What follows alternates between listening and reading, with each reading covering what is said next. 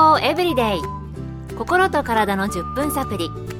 この番組はセブンス・デ・アドベンチスト・キリスト教会がお送りいたします。皆様お元気でしょうか？森田美恵です。今日もあなたやあなたの大切な人の心と体の健康に役立つ情報を短い10分間にぎゅっと詰め込んでお届けします。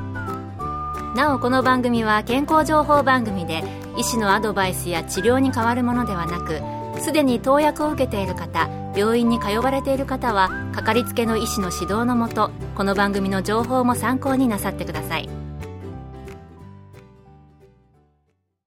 どんなに頑張っても朝起きられない。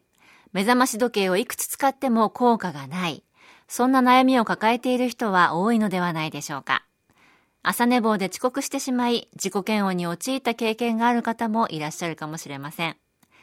朝寝坊をなくすためにはどうすればよいのでしょうか？何か方法があるのでしょうか？そこで今日のトピックは朝寝坊です。今回はアメリカカリフォルニア州で家庭総合医として働かれているデビッド福田先生にお聞きしました。朝寝坊の原因で最も多いのが二度寝によるものだそうです。なぜ二度寝してしまうのか。それは睡眠の質が悪く目覚めが悪いせいです。朝起きられない理由を5つにまとめてみました。1睡眠不足。適正な睡眠時間は年齢によっても違います。自分にはどのくらいの時間が必要かというのを見極めることも大事です。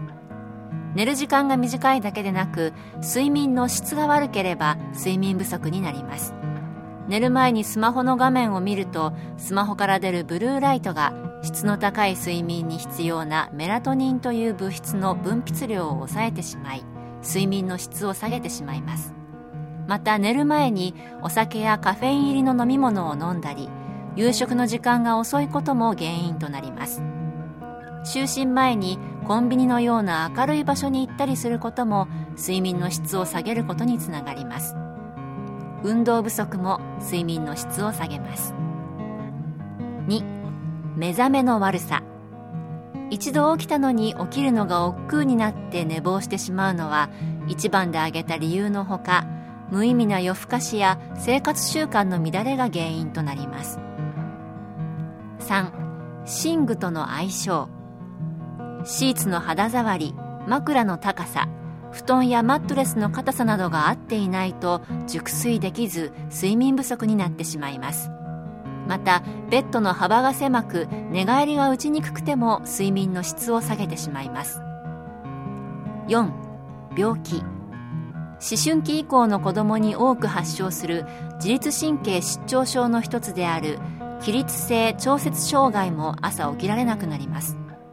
また体内時計のリズムが崩れる睡眠相後退症候群や躁うつ病などの病気も朝起きられない原因となります。睡眠相後退症候群はとても遅い時間にしか眠れない睡眠障害の一つで本人の努力では治せない極端な酔いっぱりの朝寝坊状態になります。5体質。最も多いのが低血圧によるものです。また女性の場合はホルモンのバランスが変わるために生理前に朝起きられなくなってしまう人がいます今日は朝寝坊についてカリフォルニア州の家庭総合医デビッド福田先生のお話をご紹介しています前半では朝寝坊の原因などをお聞きしましたが原因は枕やマットレス病気だったり体質だったりと様々でしたね。よく聞く低血圧もやはり原因の一つのようです。それでは対処法はあるのでしょうか？福田先生に聞いてみました。朝寝坊の原因によってその対処方法は違います。睡眠不足による人と目覚めが悪くて起きられない人は生活習慣を見直しましょう。寝る前のスマホやコンピューター、寝酒、時間の遅い食事、カフェイン入りの飲み物喫煙などを控えましょう。また寝る直前の厚めのシャワー入浴激しい運動も避けましょう。そして寝る前にはリラックスしましょう。軽いストレッチカフェインのないハーブティーなども効果があります。ある調査によると寝る前に今日の出来事を振り返るよりも明日のことを考える方が睡眠の質が良くなったそうです。体内時計は朝起きてから14時間から16時間後に眠る準備をすると言われています。そのため規則正しい生活を心がけることが大切です。朝起きて太陽に当たることも大切です。寝具に原因があると思われる人は寝具の買い替えを検討すべきです。その他寝室の環境として電気の明るさカーテンの厚さ静かさ温度にも気をつけましょう病気が原因の朝寝坊は医療機関を受診し専門家の助けを借りましょうまた体質が原因の人もあまりにひどい場合は専門家の手を借りましょうなるほど。寝る前のスマホやコンピューターは質のいい睡眠を妨害するんですね。私も含め、現代人はちょっと気をつけないといけませんね。最後に、福田先生自身は朝すぐに起きられるのか、先生が実践している朝寝坊予防策はあるのか聞いてみました。私自身は必要ならば朝起きられますが、眠りの質が妻よりも格段に劣るので最低8時間は眠らないと翌日が辛いです先ほど列挙した点を気をつけてもどうしても朝寝坊してしまう人は最近はいろいろな便利な道具方法があるのでそれを活用するのも一つの手かもしれません。例えば音だけでなく光で起こしてくれる目覚まし時計。また携帯の目覚ましアプリで寝る前にあらかじめ撮っておいた写真と同じ写真を撮らないとアラームが止まらないものがあるようです。これは寝室の隣の部屋の写真にしておけば嫌でも起きて歩くので二度寝による朝寝坊防止には役立つのではないでしょうか